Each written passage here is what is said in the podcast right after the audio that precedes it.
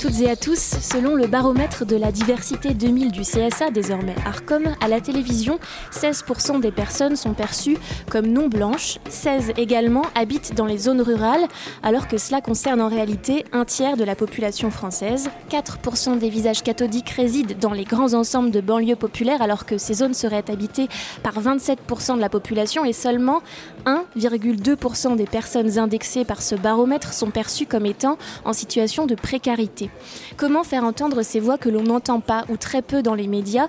Comment par exemple le traitement journalistique des banlieues a-t-il évolué depuis 2005 Pourquoi n'a-t-on pas vu venir le mouvement des Gilets jaunes?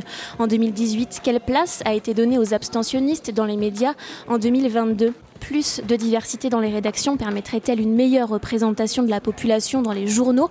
Faut-il repenser en profondeur les pratiques journalistiques de terrain? Pour en parler, du biscuit reçoit Maïté Darnaud. Vous êtes journaliste, pigiste pour le site Les Jours, pour lequel vous avez notamment couvert le mouvement des Gilets jaunes, et vous êtes correspondante pour Libération depuis Lyon. Bonjour. Également avec nous, bonjour Enfante Mintet. Vous êtes euh, journaliste pour euh, France 3 Bretagne. Vous y présentez l'émission Vous êtes formidable et vous intervenez également sur le plateau de 24 heures euh, Pujadas sur LCI. Et enfin, autour de la table également, Nordine Nabili directeur de la formation journalisme à l'Institut des hautes études des communications sociales à Bruxelles et ancien directeur du Bondi Bloc pendant une dizaine d'années jusqu'en 2016. Bonjour et bienvenue à toutes et à tous. Merci d'avoir accepté cette invitation. Du Biscuit saison 2, épisode 9, De l'aristocratie journalistique, un podcast proposé par le réseau Le Chantier et enregistré au MAM, la Cité de la création et de l'innovation à Tours, à l'occasion des Assises du journalisme 2022. En France ce soir, le carburant jugé trop cher à la pompe. La colère gronde du côté des automobilistes. C'est le fruit d'une hausse en un an de près de 15% pour l'essence et de plus de 22% pour le diesel. Une hausse des tarifs attribuée à la fois à l'évolution du cours du pétrole, mais aussi à des taxes beaucoup trop de taxes selon la mobilisation citoyenne qui s'organise sur le net, une mobilisation assez hétéroclite.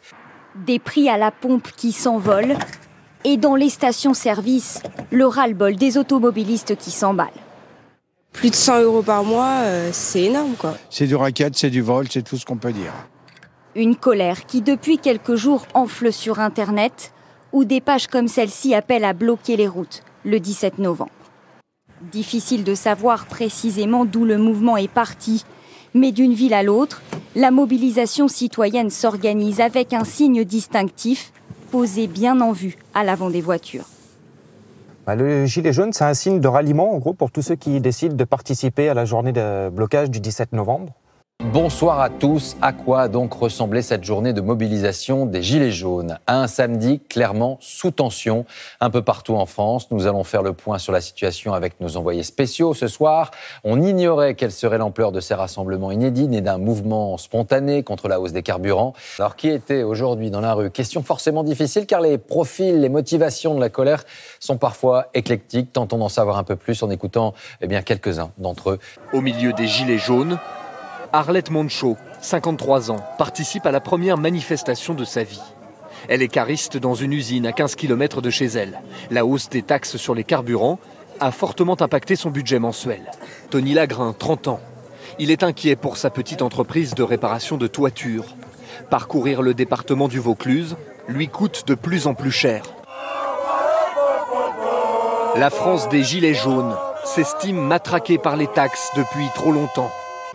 Nombre de ces gilets jaunes se disent éloignés des partis politiques et des syndicats, mais déterminés à faire durer leur mouvement au-delà d'une simple journée de colère. On a entendu des extraits de JT de France 2. On l'entend quand surgit le mouvement des Gilets jaunes fin 2018.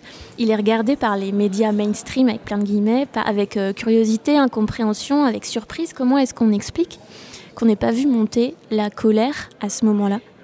Maïté Darnaud, par exemple alors je ne sais pas comment euh, expliquer ça, peut-être euh, parce qu'il y a un certain nombre de ces médias dits mainstream qui sont implantés d'abord à Paris. Euh, donc en l'occurrence Libération fait travailler des correspondants en région. ce sont des pigistes, mais il n'y a pas de staff à ce moment-là en, région. et, et c'est perçu comme comme, un mouvement un petit peu informel, qu'on ne sait pas prendre forcément par le bon bout, il n'y a, pas de, y a, pas de leader. donc au début, il y a quand même honnêtement, euh, les chefferies, et là je ne parle pas que de libération, les gens sont un peu dubitatifs en fait. Moi, quand je suis envoyée, euh, d'abord c'est moi qui propose le sujet, euh, je suis envoyée sur une manif Gilets jaunes le 17 novembre, après donc avoir proposé le sujet. Je choisis un endroit entre Lyon et Grenoble, dans la campagne, une petite ville de 8000 habitants. Et et j'y vais, ça se passe relativement bien. Je me fais euh, un peu éconduire par euh, quelques personnes, mais j'arrive à faire mon truc. Mais euh, on m'accorde deux feuillets. C'est un article très court, une demi-page, on va dire, d'une feuille à quatre. Et, là, se passe à 20 km de là où je me trouve le premier décès du mouvement des Gilets jaunes. Donc j'y vais, je fais un, second papier là-dessus, très bien. Puis je, rentre, je rentre de ma journée. Et il se passe qu'on sait à Paris. Et là, en fait, euh, bah, du coup, les rédactions parisiennes sont un peu interloquées et vont commencer à reprendre, reprendre la main, mais vont attendre pour envoyer des rubricaires dans les régions. Donc il y a un espèce quand même de, d'interstice pendant quelques semaines, quelques semaines où, euh, où on, attend de voir, ça va s'implanter, qu'est-ce que c'est, on, essaie de comprendre. Et euh, moi, c'est après le troisième samedi de manif que je suis envoyée par les jours sur un rond-point. Euh, et euh, là, euh, ma feuille de route, c'est t'y vas, t'y restes.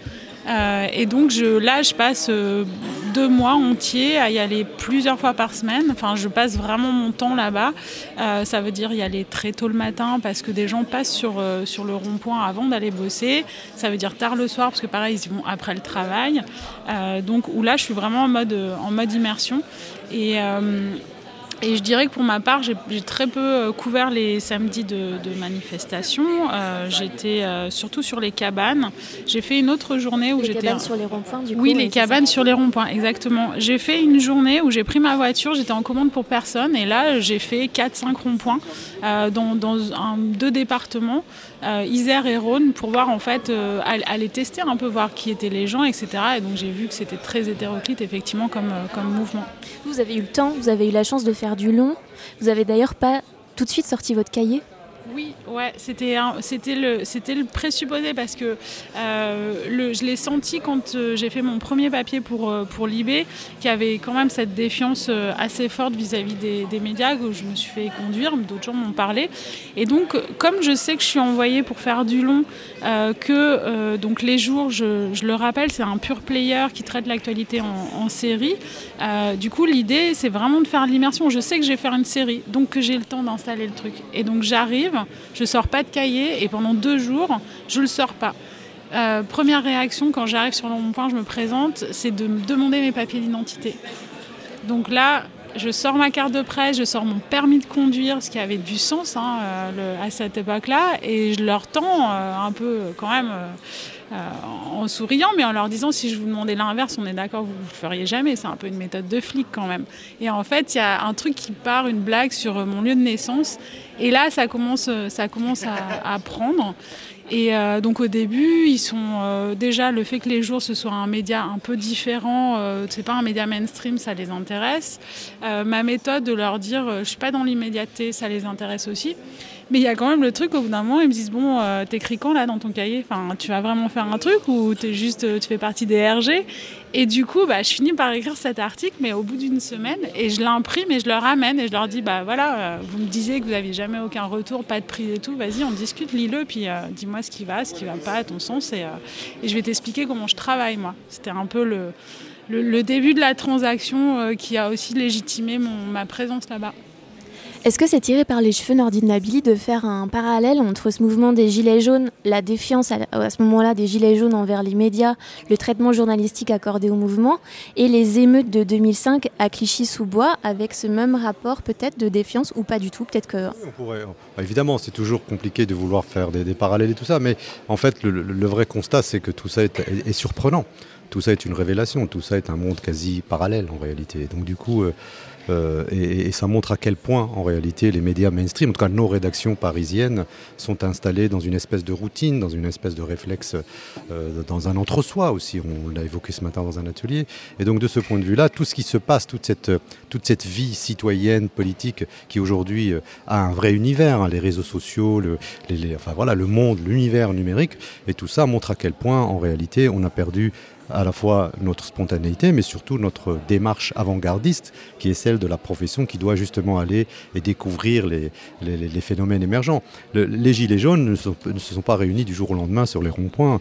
Euh, les, Gilets jaunes sont le, la, enfin, les ronds-points, c'est la conséquence de tout un travail politique, militant sur les réseaux sociaux. Moi, je recevais pendant des, des semaines et des semaines des, des, des vidéos, des, photos de mes grandes sœurs qui étaient justement, qui sont caissières dans les supermarchés et qui le soir étaient. D'ailleurs, c'était c'était drôle parce que mes grandes sœurs, c'était leur première euh, euh, mobilisation politique alors qu'elles m'engueulaient, moi, à l'âge de 16 ans, parce que je faisais déjà de la politique à l'époque. Donc c'est vous dire à quel point, en fait, c'est une partie de la population française qui n'existe pas dans les radars médiatiques, en réalité. Donc de ce point de vue-là, euh, on est un peu surpris, comme le, soir où on a décidé de tous rentrer en confinement. C'est-à-dire que, boum, tout le monde était dans, une, dans une espèce de sidération. Et je pense que le mouvement des Gilets jaunes a sidéré la chefferie, comme ça a été dit tout à l'heure. Et donc, du coup, ben, on se dépêche, on essaye un peu de, trouver euh, si on a un contact par-ci, par-là. Et, ce, mouvement, euh, et, pour revenir à votre question sur le, le Bondi Blog, ce mouvement a aussi révélé une chose, c'est que c'est au final les processus de fabrication de l'information ont été aussi chamboulés. C'est-à-dire que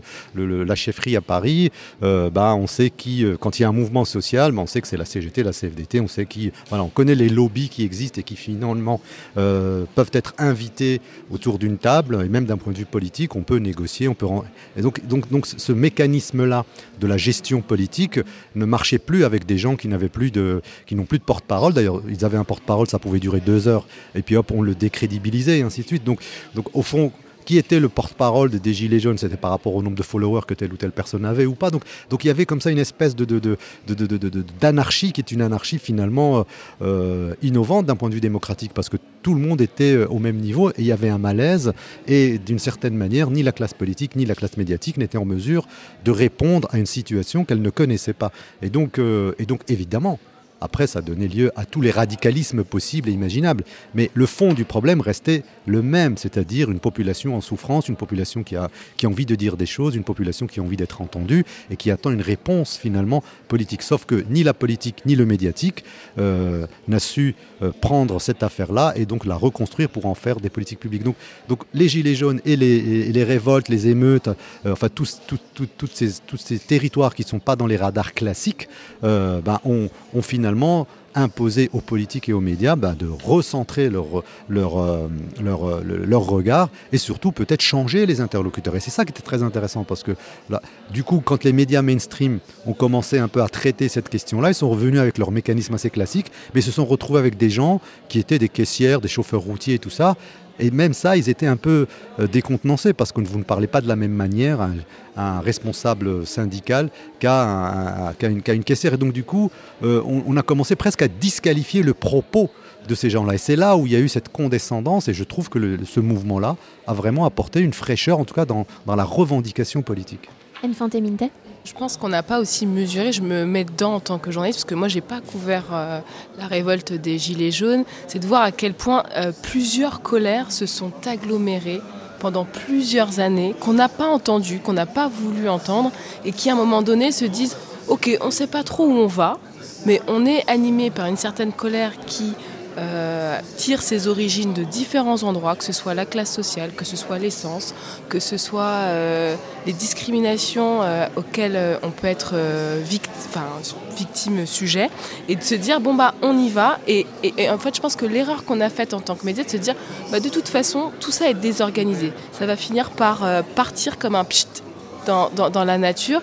Et finalement, cette colère, c'est ce qui a tenu tous ces gens qui, finalement, n'avaient pas les mêmes revendications, mais qui, à un moment donné, se disent on est plus fort ensemble.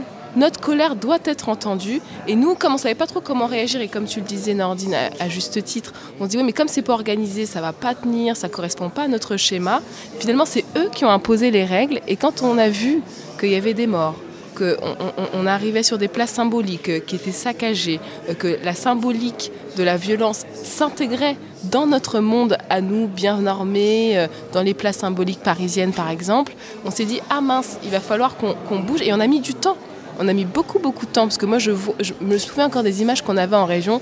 On allait filmer ces gens autour des ronds-points, on laissait parler une personne, mais on n'a pas essayé de décrypter, de dire mais finalement, cette question d'essence, parce que pour revenir aussi au début, c'est que Enfin, je pense que dans nos rédactions, en tout cas moi la mienne, à aucun moment les gens se sont dit ouais mais attends ils vont ils vont pas commencer à s'embraser pour une question d'essence. Enfin ça, enfin, ça, collait pas du tout à notre réalité parce qu'on est journaliste mais on est aussi citoyen. On fait partie d'une classe aisée qui n'a pas mesuré que ça allait être un changement et qu'il qu'il allait falloir l'écouter. Et donc je pense que on a, eu, on a mis beaucoup, beaucoup de temps à comprendre des choses, à, se mettre dans une posture de décryptage. Et surtout, on s'est dit naïvement que comme ça ne correspondait pas au schéma classique qu'on a des revendications sociales, parce que c'est quand même inédit que des corps aussi différents dans toute la France se mettent à l'unisson pour dire on n'est pas d'accord, le système ne nous va plus, et eh ben on a été complètement paralysé. Et, là où je trouve que ton travail est intéressant, Maïté, c'est que je, pense qu'il fallait aussi prendre ce temps-là de digérer, de se dire bon, peut-être que faire juste euh, des sujets d'actualité pour aller juste faire euh, filmer euh, le rond-point, bah, en fait ça suffisait pas et ça répondait pas à la question et on s'est conforté là-dedans et qu'il aurait fallu, et, c'est là où le système médiatique est toujours dans une espèce d'immédiateté, là l'immédiateté elle pouvait pas répondre aux questions, elle pouvait pas nous permettre de répondre. Et, je, trouve que ce qui est sain c'est qu'aujourd'hui dans les médias dits mainstream on est obligé de parler, commenter sur les, sur les chaînes d'infos, mais je pense que le travail qu'a pu faire Maïté, qu'a pu faire d'autres médias qui ont fait des enquêtes, qui ont essayé de, voilà, de prendre le temps de dire bon, ok, même nous on comprend pas, il faut qu'on digère pour après pouvoir la retransmettre ou en tout cas partager ce que nous on a pu percevoir. Et, là pour le coup, je trouve que le mouvement des Gilets jaunes, il a vraiment tout bouleversé, nos pratiques de métier, comment nous en tant que journalistes, on vit une actualité dans laquelle on est mis en cause on fait partie du problème. Et, voilà, moi je trouve que c'est un moment hyper important. Je pense qu'on n'a pas répondu à toutes les questions, qu'on a, on est vite passé à autre chose et, qu'on n'a pas fait encore l'examen de mais qu'est-ce qu'on a raté, pourquoi ça n'a pas fonctionné et en quoi ça bouscule l'ordre établi. En fait, en fait, si vous voulez, euh, moi c'est le sentiment que j'ai, mais ça, je réponds en même temps à la première euh, question par rapport à, Bondy, enfin aux émeutes et, à la révolte, c'est que euh, au fond, euh, on a tout à fait conscience, il y a une maturité en fait citoyenne, que l'information est une arme et que aujourd'hui on a cette arme aussi entre les mains. C'est-à-dire que, ce soit les jeunes aujourd'hui dans les quartiers ou que ce soit euh, donc ce mouvement hétéroclite euh, des gilets jaunes maîtrise l'information, maîtrise les codes de l'information et a aussi ses propres médias. Il ne faut pas minorer l'impact aujourd'hui des réseaux sociaux, de Facebook, qui sont certainement beaucoup plus importants que le média dit mainstream. Alors moi je ne crache pas dans la soupe, évidemment que je respecte les consoeurs et les confrères qui travaillent dans, les, médias établis, mais il faut juste dire qu'on a perdu le monopole de l'information quand on est aujourd'hui journaliste professionnel. Et donc de ce point de vue-là, on pourrait presque dire qu'on est dans des médias de la riposte, mais pour retrouver un certain pouvoir aussi et raconter son propre récit. Et donc du coup, ça pose la question du statut de la profession de journaliste par rapport à ça. C'est-à-dire que lorsqu'il faut montrer patte blanche pour pouvoir euh, discuter avec un mouvement social, ça pose des questions sur la manière dont nous, nous sommes perçus euh, collectivement, collectivement, même si effectivement dire les médias, ça ne dit pas grand-chose. Mais la, chose qui est quand même relativement importante, et moi je l'ai ressenti lorsque j'étais à la tête du Bondi Blog, c'est que moi j'avais des jeunes, par exemple au Bondi Blog, qui étaient brillants, qui écrivaient, qui filmaient, qui faisaient de la radio, et qui ne souhaitaient pas intégrer les médias classiques qui les voulaient. C'est-à-dire que je recevais des coups de téléphone, les gens disaient mais j'ai vu, j'ai entendu telle personne à la télé, j'ai lu tel article, j'aimerais bien, on est en train de, créer un poste, on aimerait euh, le recruter. dès lors que l'on tournait vers le, vers le jeune en question ou la jeune en question, on disait mais moi ça ne m'intéresse pas. Euh, d'aller euh, à France Culture, ça ne m'intéresse pas d'aller à TF1 parce que je n'ai pas l'impression que je, je, serai ce que je suis là-bas. Par contre, j'ai 35 000 followers sur Twitter, j'ai le Bondi Blog pour diffuser mes trucs, et puis de toute façon j'ai un projet pour créer un média avec mes amis. Et donc, c'est ce rêve de ne plus intégrer les médias établis qui était en fait la fin d'un processus de, rêve. C'est-à-dire qu'on on fait des formations, on souhaite aller à TF1, on souhaite aller à France Télévisions, on souhaite aller à Radio France il faut vraiment que les responsables de ces médias euh, prennent conscience qu'en fait, ils ne sont plus le rêve d'une partie de la, de la population. Et donc de ce point de vue-là, ils doivent se poser des questions pour comment ramener cette énergie, cette innovation aujourd'hui là-dedans. Donc c'est pour ça que la question des Gilets jaunes ou la question des révoltes de 2005 pose aussi la question finalement de, la reformulation des statuts des uns et des autres. Et les journalistes ne sont plus aussi euh, protégés, euh, même si le rôle aujourd'hui est fondamental. Mais il n'en demeure pas moins qu'il est important de, se rendre compte à quel point il y a une fracture qui se fait avec toute une partie de la population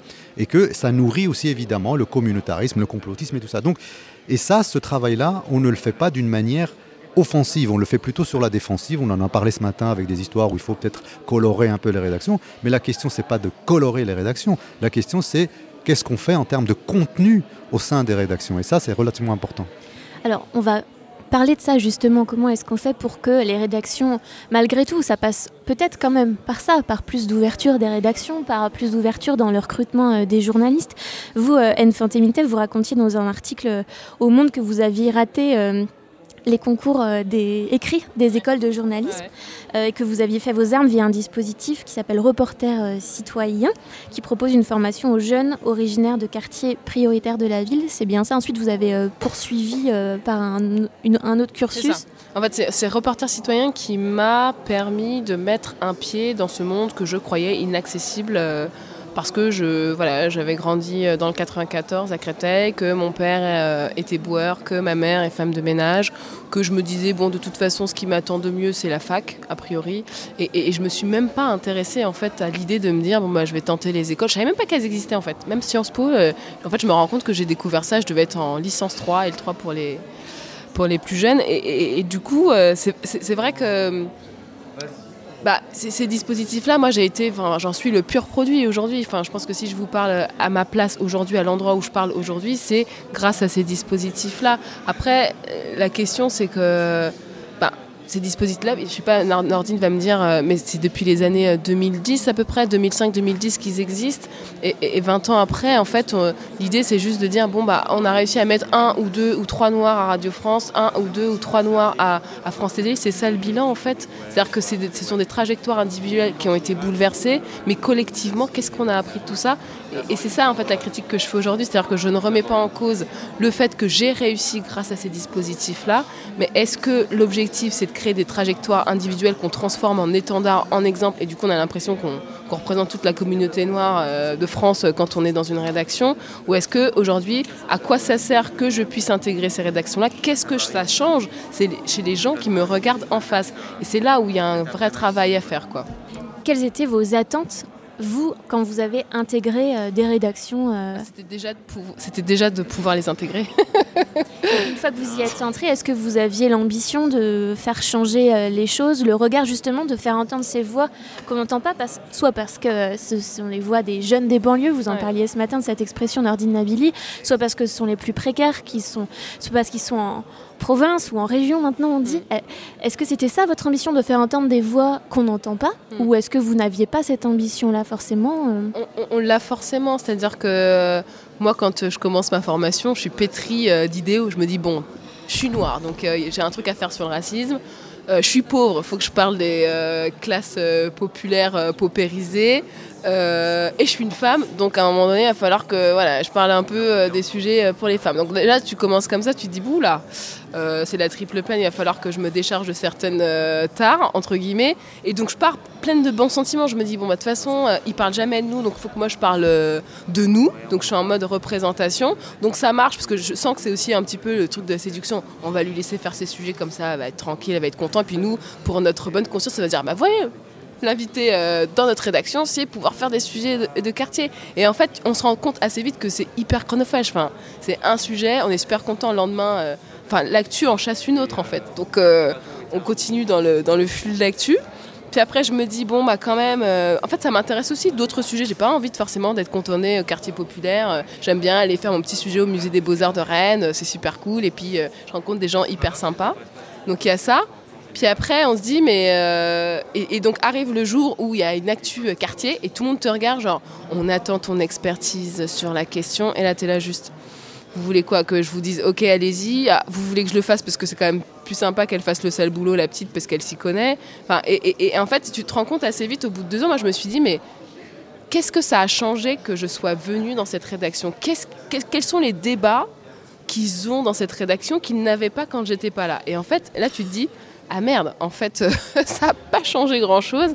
Et, du coup, tu es coincé parce que tu te dis j'ai essayé plein plein de stratégies et en même temps, ben, je suis, suis pas payée pour euh, tous les matins refaire la pédagogie de mon collègue qui a toujours pas compris que euh, quartier populaire n'est pas égal à immigration, que euh, dans les quartiers populaires, il y a aussi des gens qui sont blancs, qui, qui, qui, qui s'appellent Martin ou peut-être pas Louise, mais Anna ou j'en sais rien. Et de se dire, ben, en fait, il faut que tu déconstruis aussi ton idée que bah ouais, je viens des quartiers, j'écoute pas forcément Booba, je suis pas fan de rap, enfin tu vois. Et, et, et ça, tu te dis, j'ai pas réussi, tant pis. Enfin, je lâche l'affaire. Il faut que j'avance aussi moi dans mon métier. J'ai envie d'apprendre des trucs, j'ai envie de rencontrer des gens, j'ai envie de me challenger. Et, du coup, tu abandonnes un petit peu ces, ces combats-là, mais ils reviennent vite parce que tu te rends compte que quand tu discutes avec quelqu'un, bah, tu as quand même envie de lui dire Attends, là tu racontes n'importe quoi, tu fais des amalgames et ça va pas du tout. Donc c'est ce côté un peu schizophrène, c'est-à-dire qu'à la fois, on sait très bien qu'on pourra pas faire changer d'avis les gens, mais en même temps, on peut pas se taire et laisser dire des énormités. Et donc on se dit, ça sert à ça. Et c'est ce que je disais ce matin euh, à l'atelier euh, auquel j'ai participé. En fait, moi, je suis dans une posture aujourd'hui où je suis fatiguée. Je suis fatiguée de faire la pédagogie des gens. Je suis fatiguée euh, d'être tout le temps dans, mais pourquoi ils pensent ça? Pourquoi dans cette logique-là Voilà. Et j'en ai, marre aussi d'être celle qui sort un truc où tout le monde est là et me regarde genre oh, les yeux grands ouverts, genre mais qu'est-ce qu'elle raconte? Et, et qu'on découvre encore la question. Et je me dis depuis 2005, aujourd'hui on est en 2022, pourquoi la majorité, celle, qu'on intègre et qu'on fait l'effort d'intégrer, ne fait pas, au contraire, son examen de conscience et, fait l'économie de ce débat-là depuis des années en disant Mais de toute façon, on compte sur vous, hein, c'est vous qui allez tout faire. Bah non, en fait. C'est-à-dire qu'à un moment donné, les alliés, c'est aussi cette majorité dans laquelle on s'intègre depuis qu'on est né, même dans notre vie de tous les jours, et auquel on ne demande pas des comptes, mais qui fait même pas son propre examen de conscience, parce que quand on est journaliste, bah, on s'intéresse à l'autre, euh, on essaye d'expliquer l'autre, donc nous, forcément, on le fait de facto, et, et c'est presque inné, naturel. En fait, non. Non. Nordine Nabili, dans une interview à Télérama que vous donniez à l'occasion de votre départ euh, du Bondi Blog, vous disiez le Bondi Blog n'a pas réussi à faire comprendre aux médias qu'au-delà des éditions spéciales, des commémorations ou des gestes de charité chrétienne, il fallait prendre ces territoires comme des zones d'innovation éditoriale. Il y existe un public à conquérir, des écritures et des récits à inventer. Quand on entend Enfante Minte, on constate que le résultat est toujours le même. Oui, parce qu'en en fait, euh, il faut voir aussi d'où on vient. Alors quand, évidemment, je ne sais pas qui a dit, en fait, il faut euh, euh, enfin, le pessimisme de, la pensée n'interdit pas l'optimisme de l'action. Euh, et en réalité, on est un peu dans cette position-là, nous, les acteurs un peu historiques de, ces questions depuis maintenant plus de 25 ans. D'abord, ces questions ont toujours été traitées sur la défensive, euh, parce qu'il y avait une espèce de culpabilité aussi, historique, socio-culturelle et ainsi de suite. Et donc, on n'a pas le temps de, tout développer, mais, il est évident que moi j'ai le souvenir, et c'est vrai que voilà, j'ai le double de l'âge de Infante, donc du coup j'ai quelques références. En tout, cas, j'ai un peu d'expérience expérience et quelques anecdotes assez croustillantes, mais c'est pour dire à quel point, lorsque nous rencontrions à l'époque, nous étions un petit groupe de journalistes émergents, nous avions une trentaine d'années, et que nous rencontrions les responsables euh, des rédactions, nous disions mais cette, question n'existe pas. Pour nous, elle, ne se pose pas. Euh, c'est une question euh, générale, c'est les pauvres et ainsi de suite. Et on leur dit non, non, mais c'est pas seulement parce que déjà c'est plus compliqué que ça. Donc on venait quand même avec des chiffres, on avait quand même quelques copains sociologues qui nous avaient aidé un peu à construire notre argumentaire. Mais c'est juste pour dire que on ne répond pas à cette question convenablement parce qu'on est sur la défensive, on n'est pas sur l'offensive. Pourquoi? On, répond à cette question. C'est pour ça que j'emploie souvent le vocable charité chrétienne. On y répond comme on répond par la question du, de l'acte humanitaire que l'on fait à un moment donné. On donne un peu d'argent pour la lutte contre le cancer, on donne un peu d'argent euh, pour, pour, le téléthon et des choses comme ça. Mais on ne se pose jamais la question de, de, de, la transformer en disant mais finalement est-ce qu'il n'y a pas un nouveau public à conquérir? Finalement est-ce que la sociologie française n'a pas bougé? Est-ce que finalement nos pratiques qui ont donné lieu à de bons résultats jusqu'aux années 60, 70, est-ce qu'on n'est pas en train de rater finalement l'époque dans laquelle nous sommes en train de, vivre. Et donc, du coup, euh, les, questions qui sont revenues régulièrement, c'est que euh, dès lors que vous, arriviez en disant, mais attendez, euh, on souhaiterait vous proposer un certain nombre de, projets, des choses comme ça, la première réponse qui revenait très souvent, c'est que le secteur est en crise.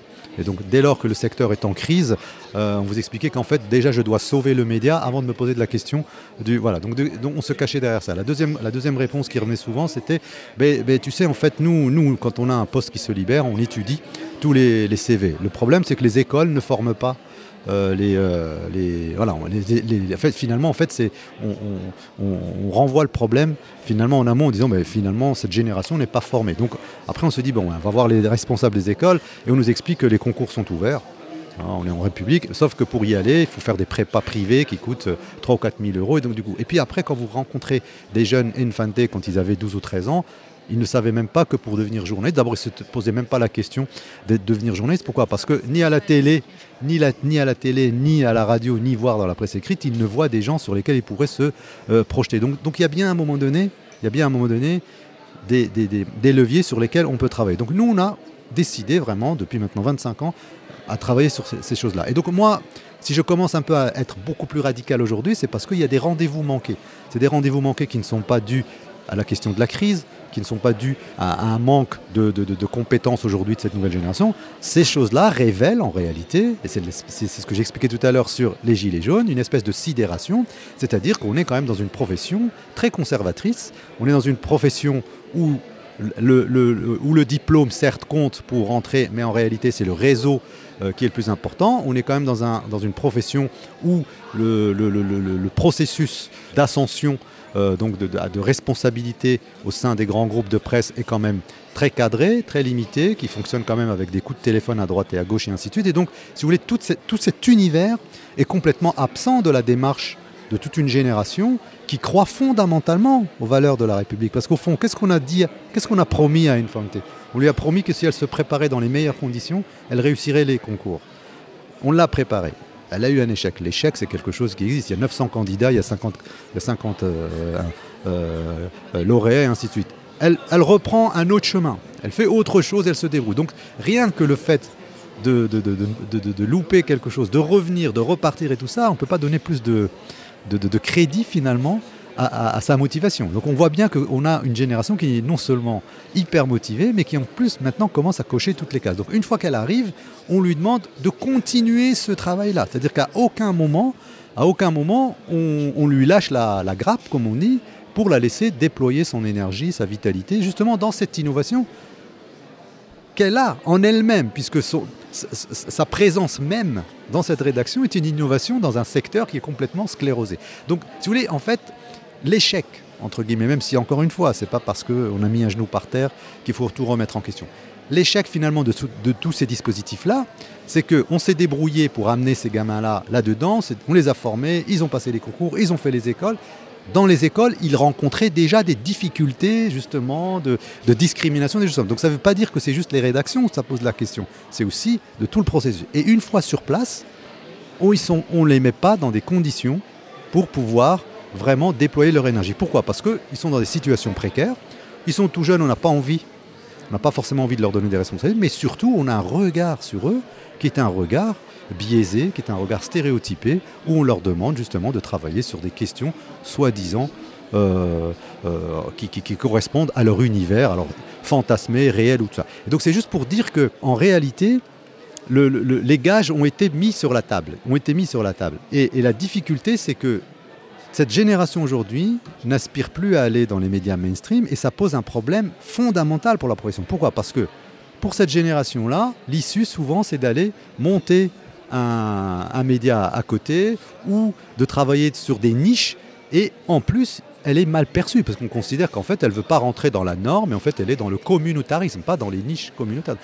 Donc, donc si vous voulez, c'est très schizophrénique. Et à côté de ça, bah, tout le public, finalement, les jeunes, les petites, les petites aujourd'hui qui sont euh, devant la télévision, euh, bah, elles, ne souhaitent pas aller forcément à France Télévisions ou à TF1, même si de temps en temps Infante lui euh, fait, une apparition là-bas. Par contre, ces petites gamines-là, elles sont sur TikTok, elles sont sur, sur d'autres applis, et c'est là où ça se passe. Elles sont sur Netflix, où là, c'est de la fiction, c'est du privé, et là, effectivement, on se dit, puisqu'on raisonne en part de marché, et on se dit, ben, euh, Omar c'est la garantie que si on met un million sur Omar Sy, on va en récupérer 8. Ah ben, c'est comme ça peut-être qu'il faut changer la question de la charité chrétienne et arrêter de regarder cette question comme juste un acte humanitaire, mais peut-être en termes de développement des audiences et donc en termes économiques. Et c'est dès lors que l'économie rentre sur une question comme ça, bah on sort du côté ah bah on fait juste notre petite euh, BA classique. Donc et ça c'est très très difficile à vivre et c'est même très violent pour toute une génération qui finalement est d'ici. Et c'est pour ça, et je termine sur la question de la, greffe n'a pas pris. Ce, matin, il y a quelqu'un qui a dit Ah oui, on m'a dit la greffe n'a pas pris. Quelle est la formule qui pourrait être beaucoup plus violente que ça? Qu'est-ce que, qu'est-ce que veut dire la greffe n'a pas prise? Ça veut dire qu'en réalité, cette génération est un corps étranger. On, parle de, quand, on, veut greffer un foie à quelqu'un, c'est-à-dire qu'on lui greffe un foie d'un, corps étranger. Or, Infante, ce n'est pas de la génération des étrangers. Infante est une Française depuis maintenant deux ou trois générations. Donc ça, ça pose des questions. Et donc les médias qui, eux, mettent le doigt sur ce qui ne va pas dans notre société devraient aussi se remettre le doigt sur eux-mêmes pour voir que euh, leurs pratiques sont quand même parfois d'un autre âge. Du biscuit, saison 2. Vous écoutez du biscuit, épisode 9, comment euh, sortir de l'aristocratie journalistique. Et justement, Nordine Nabili, vous venez de parler des pratiques. Parlons des pratiques. Comment changer les pratiques pour mieux entendre des voix qu'on n'entend pas ou peu jusqu'ici? Euh, Maïté Dardou, vous vous revendiquez ce que vous appelez le grand reportage de proximité ou encore le concept de journaliste next door. Est-ce que vous pouvez nous expliquer euh, ce que c'est?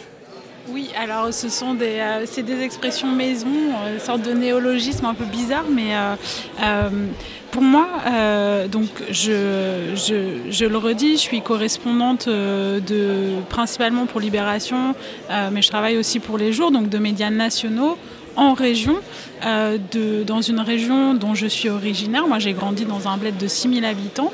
Euh, je viens de la classe moyenne, euh, mais j'avais aucun réseau dans le journalisme. J'ai eu la chance de faire l'école de journalisme de Strasbourg, qui est une école publique, donc de ne pas avoir 10 ans de dettes à rembourser en, en, travaillant. Donc peut-être d'avoir aussi plus le temps et plus le choix sur mes, mes, prochaines embauches. et donc, en fait, quand je parle de grands reportages de proximité, c'est que je revendique euh, l'excellence et euh, un, référent euh, national en matière de qualité de production, mais fait depuis un bled perdu dans la campagne, voilà, etc. Et un des plus beaux compliments qu'on peut me faire sur le terrain, c'est Mais vous êtes venu jusque-là pour nous parler? Ouais, ouais, ouais. Et euh, donc ce sera dans l'édition locale là de votre journal et tout. Non, non, dans les pages nationaux en fait, il n'y a qu'une édition, l'édition nationale, euh, voilà. Euh, mais par ailleurs, ça n'empêche pas que je, reste une semblable en fait des sujets que, je, viens voir. Je dis sujet, ça, paraît un peu déshumanisant, mais le, les personnes que je rencontre, ce sont des gens dont je comprends les conditions de vie parce que finalement les miennes ne sont pas si éloignées en tant que pigistes. Euh, et ça, c'est quelque chose d'important à souligner. Quand j'ai couvert les Gilets jaunes, moi aussi, en fait, j'ai un diesel qui a 15 ans, euh, qui fera, enfin, qui va pas survivre aux ZFE euh, qui sont en train d'être mitonnés dans certaines métropoles. J'ai trois enfants, je sais parfaitement le montant des allocations familiales pour une famille nombreuse. donc cette question de la fin du mois, en fait, fin du mois, fin du monde, c'est aussi des questions qui, que, que, je comprends. Euh, et, du coup, ça me, ça, me semble important en fait d'arriver sur le terrain à expliquer nos conditions de production. Donc déjà, un, prendre le temps, l'avoir, se l'aménager en tout cas, euh, pour, euh, pour leur expliquer aux gens comment on travaille et d'où je parle aussi. Et donc du coup, de, un petit peu arrêter avec ce mythe de l'objectivité journalistique, c'est pas possible. Et surtout quand je travaille pour les jours où je fais de l'immersion, une série où il y a un lien qui va se créer, c'est du long cours, mais dans, la relation sociale aussi. Euh, les premières fois, j'ai pas de cahier, mais finalement, euh, je, finis par euh, à des moments être un peu plus pressé par l'actualité parce qu'on travaille en résonance de l'actualité nationale. là, il faut que je produise vite. Mais à ce moment-là, comme j'ai déjà installé mon terrain et que euh, ça s'est fait proprement, euh, que je suis revenue avec les articles imprimés, les premiers que je produis, je leur ramène, je leur dis on en discute et puis je suis là la demi-journée pour en discuter. Bah, du coup, euh, c'est compris ensuite que j'arrive des fois en disant je suis désolée, j'ai une demi-heure, te, on discute cinq minutes parce que j'ai pas besoin de beaucoup et je repars. Ça, ils le comprennent. Mais du coup, je prends pas non plus l'habitude de faire ça. Quand je reviens la prochaine fois, etc., je passe plus de temps. Euh, puis il y a aussi sur la durée, en fait, des liens qui s'établissent. Et tes gamins, ils vont comment? Bah, Les miens, ils vont comme ça. Ah, cette problématique, je la connais, etc. etc. Il y, a forcément un, lien qui se crée. Et c'est ça que je veux dire quand je parle de journaliste next door. C'est que je suis pas la parisienne qui est envoyée spéciale avec un fixeur euh, pour aller dans un bled de 8000 habitants. J'arrive à y aller toute seule et potentiellement, j'ai recroisé des gens avec qui j'étais collège, peut-être moins au lycée, parce que dans les Gilets jaunes, il y a, une, partie des gens que j'ai croisés qui, étaient allés euh, jusqu'à des diplômes universitaires, mais il y a pas mal de gens qui étaient orientés après le collège vers des filières techniques, donc on voyait plus dans l'enseignement général. Euh, j'en ai deux faits par recroiser de, mes anciens camarades de collège, mais ça, aurait vraiment, euh, vraiment pu. Juste pour répondre à, ce que disait Maïté, et, je pense que c'est quelque chose qu'on doit, nous, en tant que journalistes, avoir en tête, c'est quand tu dis à un moment donné, pour eux, ça n'allait pas de soi que tu arrivais comme ça en tant que journaliste et que tu posais des questions et ils y répondaient. Et c'est vrai que moi, en faisant de l'éducation populaire aux médias, les gens aiment bien savoir mais d'où tu parles, qui tu es. Et en fait, nous, on, pose souvent la question aux gens, mais vous habitez où nanana, vous avez... et, jamais, on est comme un espèce de corps neutre, comme si tout allait de soi, que, bah voilà, on est journaliste, donc on n'a pas justement à, à se justifier, à raconter d'où l'on vient. Et je pense que ça, c'est un truc qu'il faut faut que ça change en fait dans notre manière de faire. Qu'on soit à Paris ou qu'on soit dans un petit bled de 6000 habitants, c'est aussi à un moment donné, les gens ont besoin de savoir aujourd'hui d'où l'on parle, qui on est en fait. Être journaliste n'est pas une identité en tant que telle qui suffit aujourd'hui. Et je pense que c'est ce qui fait partie euh, de la méfiance euh, de certaines personnes. C'est ce que euh, Antoine Tricot, euh, journaliste, euh, avait évoqué dans une tribune parue dans Libération, la question du journalisme situé, le fait de se dire, voilà, je, parle d'un endroit, j'ai grandi à cet endroit-là, je viens de cette classe sociale-là, et du coup, ça me constitue aussi dans mon exercice journalistique.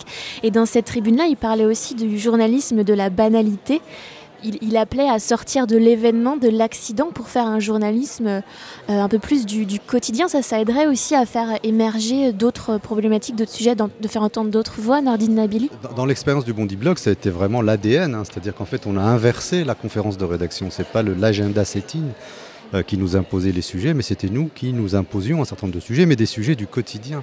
On partait souvent des petites anecdotes. D'ailleurs, moi, en tant que patron la rédac, je n'imposais aucun sujet, sauf lorsque on avait éventuellement une interview à faire de quelqu'un qui ne parle pas souvent. Voilà, il y avait comme ça sur, sur la quinzaine d'articles que nous publions euh, dans la semaine, on en avait toujours deux ou trois qui étaient un peu dans l'agenda, effectivement, mais tout le reste, c'était vraiment des, voilà, il s'est passé un incident dans le RER. E hop, on essaye de le reformuler pour pas que ce soit juste un petit événement, mais on essaye de, dire ce que dit euh, cet événement dans, dans, la France euh, de, cette époque-là.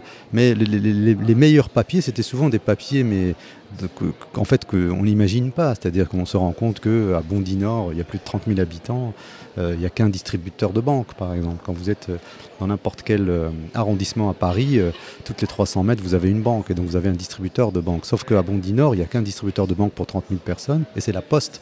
Et le jour, par exemple, de la distribution, du, enfin, les virements du RMI, des choses comme ça, vous avez ce distributeur qui, en l'espace de deux heures, est vide.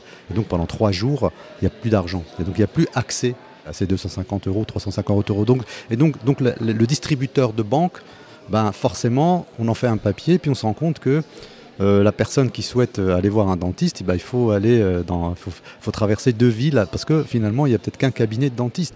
Donc c'est quand même Bondy, 50 000 habitants. Et donc on se rend compte comme ça. Et c'est en fait les idées de sujet viennent là. Et donc du coup, et la, vraie difficulté, c'était finalement de, convaincre les, les jeunes Bondy blogueurs que c'était des sujets d'actualité, que ça, ça dit quelque chose de la société dans laquelle nous vivons, et qu'il ne fallait pas en avoir un complexe ou une honte, et que, euh, et que si vous êtes, euh, euh, que, si vous racontez votre quotidien, si ça pue dans l'ascenseur, il faut expliquer pourquoi ça pue dans l'ascenseur, et qu'est-ce qui se passe, et, comment on peut régler cette question-là, et comment les, locataires et ainsi de suite travaillent à réfléchir à, ces questions. Et donc, il fallait juste prendre, ils étaient tellement en contact qu'il fallait essayer justement de, leur, de, prendre la distance. Et quand on écoute ce que dit un type comme Hubert Beuve-Meuvry, qui a créé quand même le journal Le Monde, lui dit le journalisme c'est le contact et la distance. Le contact avec la réalité et la distance pour comprendre cette réalité-là. Et donc, et, vraiment, je pense que l'ADN du Bondi Blog, ça a été ça. C'est-à-dire qu'au fond, euh, nous n'avions pas une rédaction, nous avions une quarantaine d'agences de presse autour de la table. Et c'est ça en fait, c'est le journalisme à la source. Et à partir du moment où vous arrivez à, inculquer cet état d'esprit dans l'esprit des jeunes euh, qui viennent et qui, au fond, tout peut devenir une actualité, tout peut s'expliquer, tout peut être, c'est leur, petite, histoire, mais qui peut être partie intégrante de la grande histoire, au même titre, par exemple, que, la migration de leurs parents.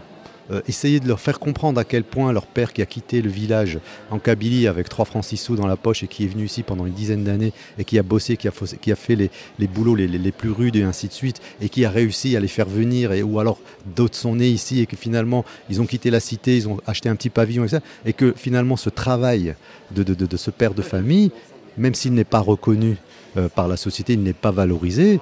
C'est le même travail qu'un jeune entrepreneur qui va faire un crédit, qui, développe ses choses et ainsi de suite. Donc du coup, valoriser finalement et de leur dire, mais en fait, votre histoire, c'est l'histoire en fait. Et donc vous pouvez la prendre en main. Et moi j'insiste beaucoup là-dessus, c'est-à-dire que ce qui a fondamentalement changé dans notre profession, c'est qu'on n'a plus le monopole de l'information, on n'a plus le monopole du récit, on n'a plus le monopole du storytelling. C'est-à-dire que les gens aujourd'hui sont dans la riposte et sont capables de prendre en main leur propre histoire.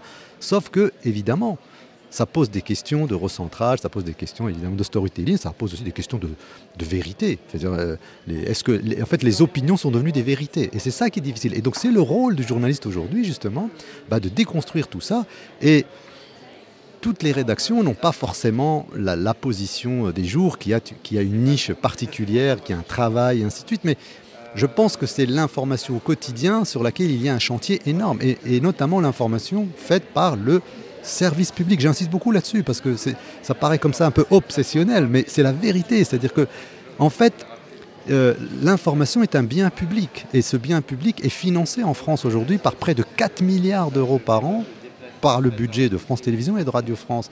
Et ils ont des structures partout, ils maillent le territoire Et donc cette question d'un nouveau journalisme proche, de proximité, euh, effervescent, qui ramène les nouvelles générations et qui crée des nouveaux outils et d'autres rendez-vous intellectuels et pas seulement de la couverture d'événements, mais aussi de permettre le débat et ainsi de suite, c'est vraiment un chantier qui, moi, me semble de l'ordre de la mission de service public, tout en respectant évidemment les valeurs que nous défendons dans la profession. Donc, donc toute cette difficulté devrait plutôt nous pousser à changer un peu notre façon de faire. Mais changer sa façon de faire, c'est avoir d'abord confiance en soi et de se dire que je veux pousser à la création d'un journalisme pour les 50 années qui viennent, mais ça ne peut pas être un journalisme tel que nous l'avons vécu. Donc, donc, donc, d'une certaine manière, il faudrait presque filer les clés du camion à la nouvelle génération qui est de son époque et qui est notamment habile techniquement. Et c'est techniquement que les progrès sont peut-être plus importants que les fondamentaux, parce que les fondamentaux restent malgré tout les mêmes, recueillir, traiter, transmettre. Maïté Darnaud, pour revenir sur la notion de journalisme de la banalité, est-ce que quand on est pigiste loin de la capitale, loin de sa rédaction, c'est facile, c'est possible même de vendre des papiers sur le quotidien? Alors moi quand j'arrive en région, je viens de faire 10 ans à Paris, euh, j'ai été salarié pendant 7 ans au Monde, en sortant de l'école j'ai travaillé pour Libération, donc j'arrive avec un carnet d'adresses euh, qui, euh, euh, qui, est quand même conséquent. je ne pense pas que j'aurais eu le courage de commencer en sortant d'école de journalisme directement dans, cette région quand bien même je la connaissais je, dirais que c'est oui et non, euh, dans le sens est-ce que c'est facile ou pas de vendre des sujets? Euh, pour Libération, moi, je dois faire de l'actualité régionale à résonance nationale. Donc il y, a, ce prérequis en fait euh, de, de faire quelque chose qui soit local, mais qui puisse être un exemple ou alors traduire quelque chose qui se passe, qui se passe au niveau national. Donc ça fait partie de l'exercice et ça, ça fonctionne plutôt bien. Après, non, parfois c'est pas facile euh, parce que euh, euh, on rentre pas dans les cadres. Il y a des choses un peu extraterrestres comme les gilets jaunes, comme je vous l'expliquais. Euh, euh, il faut, il a fallu quand même un certain temps hein, à certaines rédactions euh, assez centralisées ou basées à Paris pour réagir là-dessus. Alors que euh, quand moi je suis envoyée le 17 novembre par euh, Libé, euh, donc dans une ville qui s'appelle la Tour du Pin, en fait ça fait une semaine que je leur parle du truc. Euh, mon gros stress c'est de pas pouvoir euh, rentrer, de me dire toutes les routes vont être bloquées, donc j'insiste pour avoir un photographe qui soit motard en me disant en moto on passe. Enfin j'étais sur des trucs hyper pratiques et logistiques et vraiment je me rappelle de mon red chef qui était genre mais prends le métro. Enfin non je me je, vais un peu loin, mais il y avait un côté, mais de quoi tu me parles, quoi? Alors que bah, mon quotidien, moi, des fois, c'est ça, quoi. C'est vraiment cette question-là de, ok, je vais faire tel truc à tel endroit, mais vous avez capté que c'est à 3 heures de route, là. Je vais faire, vous me demandez deux feuillets, et euh, enfin euh, voilà, je vais faire 6 heures de route dans la, dans, la journée. Donc c'est en ça que c'est pas facile, en fait. C'est que euh, des fois, il reste toujours un décalage dans le, mode de vie, les conditions de travail. je, l'évoquais dans l'atelier auquel j'ai été conviée. moi, j'ai du coup peu couvert les manifestations de Gilets jaunes. J'ai fait deux, deux, grandes manifs dans des capitales régionales, parce qu'à un moment, il y avait des grandes villes désignées, donc Lyon et, et Valence. et je me suis équipée toute seule on m'a pas posé la question de t'as un casque, euh, tu peux faire une note de frais pour acheter un casque? Personne n'a pensé à me le dire. Et vu comment ça partait en sucette depuis un moment, moi. Le casque, de, le casque, de, snowboard qui a été embarqué du coup dans la manif. Exactement. J'ai pris du coup mon casque de snowboard et euh, mais du coup ça inquiétait vachement les gens autour de moi. Euh, je veux dire mes proches, ma famille qui sont pas journalistes et tout, ils me disaient mais t'es sûr d'y aller pour ce que t'es payé là? Fais gaffe quand même. voilà donc il reste il reste il reste un décalage donc c'est pas c'est pas forcément évident. Dans mon cas c'est facile de travailler parce que j'avais un réseau préexistant, clairement. J'aimerais qu'on conclue cette émission en parlant euh, de, de, l'initiative de la BBC au Royaume-Uni qui a décidé euh, de déployer euh, tout un tas de journalistes, non pas à Londres, mais dans le pays, vraiment sur le terrain. Maïté Darnaud, je crois que vous vouliez nous en dire deux mots, et puis peut-être en, rebond, Anne Fantiminte, vous qui travaillez dans une rédaction en fait régionale, est-ce que, est que ça résonne? Voilà oui, effectivement, c'est quelque, quelque, chose que j'avais repéré parce que ça, ça, prêche vraiment en ma faveur. Hein. Euh, donc le, la BBC, mars 2021, ils annoncent euh, qu'ils euh, ils vont créer des antennes et redispatcher les antennes, notamment BBC One, dans cinq villes de province. de, de provinces et d'autres pays en fait du Royaume-Uni, donc Birmingham, Cardiff, Leeds, Glasgow et Salford, euh, et qui vont spécialement mettre les, rubriques euh, sciences et climat, technologie, éducation, éco et business dans ces endroits-là.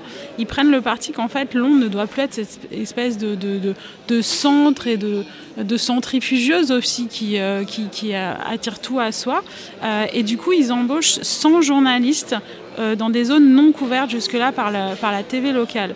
Euh, l'enjeu, disent-ils, parce qu'eux, ils n'ont pas eu de gilets jaunes, donc ils n'ont pas eu toute la critique des médias qui découle des, euh, des gilets jaunes, c'est de, de, de, participer à l'effort en fait de reprise sociale et économique post-Covid. Donc ça implique aussi euh, de, mettre le budget qui va avec. En tout, ils décident de consacrer 700 millions de livres à tout ça et, et de dire euh, d'ici 2028, 50% de l'argent de la BBC va à ces territoires excentrés.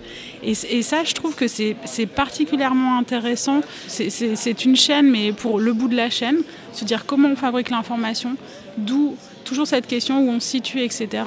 Et du coup, ça pose aussi la question euh, de qui reçoit et comment. Et là, je veux juste rebondir euh, sur ce que Nordine, tu disais tout à l'heure, tu parlais de, euh, de, développement des audiences, de public à conquérir.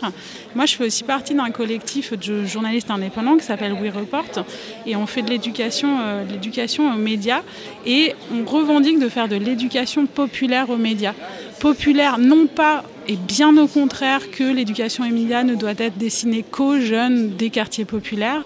Et je le précise parce qu'en en fait, depuis quelques années, il y a énormément de crédits publics, d'argent qui est mis sur cette éducation aux médias dans les quartiers populaires parce que quelque part dans votre projet, vous glissez le mot déradicalisation et là d'un coup, vous ramassez une... Depuis 2015, hein, vraiment, c'est depuis les, attentats de Charlie. Euh, moi, j'ai ce souvenir-là, c'était d'ailleurs sous la, présidence de François Hollande, où après les attentats de Charlie, euh, on nous avait réunis 3-4 euh, jours après avec tous les responsables médiatiques, institutionnels, où en gros, on a on a ouvert le carnet de chèques et donc du coup même des nouvelles agences se sont créées pour faire de l'éducation aux médias. D'ailleurs les acteurs historiques n'ont eu que des miettes de, ce quelques budgets. Donc ça prouve bien qu'il y a un problème d'opportunisme.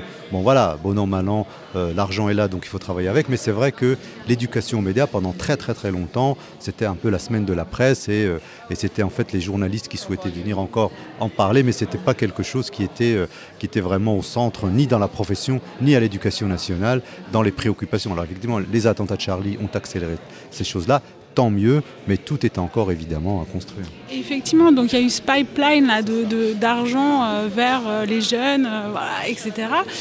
or, donc du coup, de prôner l'éducation populaire aux médias, ça veut dire un, c'est pas que pour les jeunes, c'est pour tout le monde. Et le mouvement des, c'est pas qu'en banlieue. Mm. Tous les, le mouvement des gilets jaunes l'a montré. Moi, sur les, les ronds-points, j'ai rencontré des gens qui avaient plutôt entre 30 et 50 ans, hein, qui étaient, qui travaillaient, pour qui c'était important de, de, travailler. Et le, le présupposé, c'est aussi de dire on vous donne vite la main C'est faire soi-même, c'est transmettre une forme d'autonomie. Et ça, c'est vraiment quelque chose d'important et qui permet de réduire ce gap en fait entre, euh, des médias qui euh, seraient ce quatrième pouvoir et puis, euh, puis les gens qui se sentent en tout cas très éloignés de tout ça. Je, sais en quelques mots. je sais qu'il ne reste pas beaucoup de temps, mais c'est juste euh, ce que je pense que veut dire Maïté, et je pense qu'on se rejoint tous autour de cette table, c'est qu'à un moment donné, il va, il va falloir arrêter d'avoir une vision verticale en fait, et que la version horizontale, elle est très bien, et elle, elle oblige chacun à se décentrer, à se reposer des questions et à jamais rester sur des positions acquises se décentrer, se poser des questions. Merci, ce sera le mot de la fin, c'est la fin de cette émission. Merci euh, à vous Maïté Darnaud, Enfante Minta et Nordine Nabili d'y avoir participé. Merci euh, aux Assises du journalisme de nous avoir accueillis aujourd'hui. Merci aussi à Radio Campus France qui a mis à notre disposition son studio installé euh, à l'occasion de ces assises au MAM, la cité de la création et de l'innovation à Tours du Biscuit, saison 2, épisode 9, sortir de l'aristocratie journalistique, une expression que je vous ai piquée, Nordine Nabili d'ailleurs, est à retrouver sur toutes les plateformes de podcast et sur le chantier à l'adresse suivante www.lechantier.radio. La fréquence, si vous nous écoutez à Clermont-Ferrand, c'est 98 FM. N'hésitez pas à vous abonner au podcast. Comme d'habitude, du biscuit, une émission du réseau Le Chantier produite par L'Onde Porteuse avec l'aide du ministère de la Culture. Attaché de production Mathilde Tonfourcade, prise de son et réalisation Francisque Brémont. Benoît Bouscarel, Tiffaine Crézé et la rédaction du Chantier.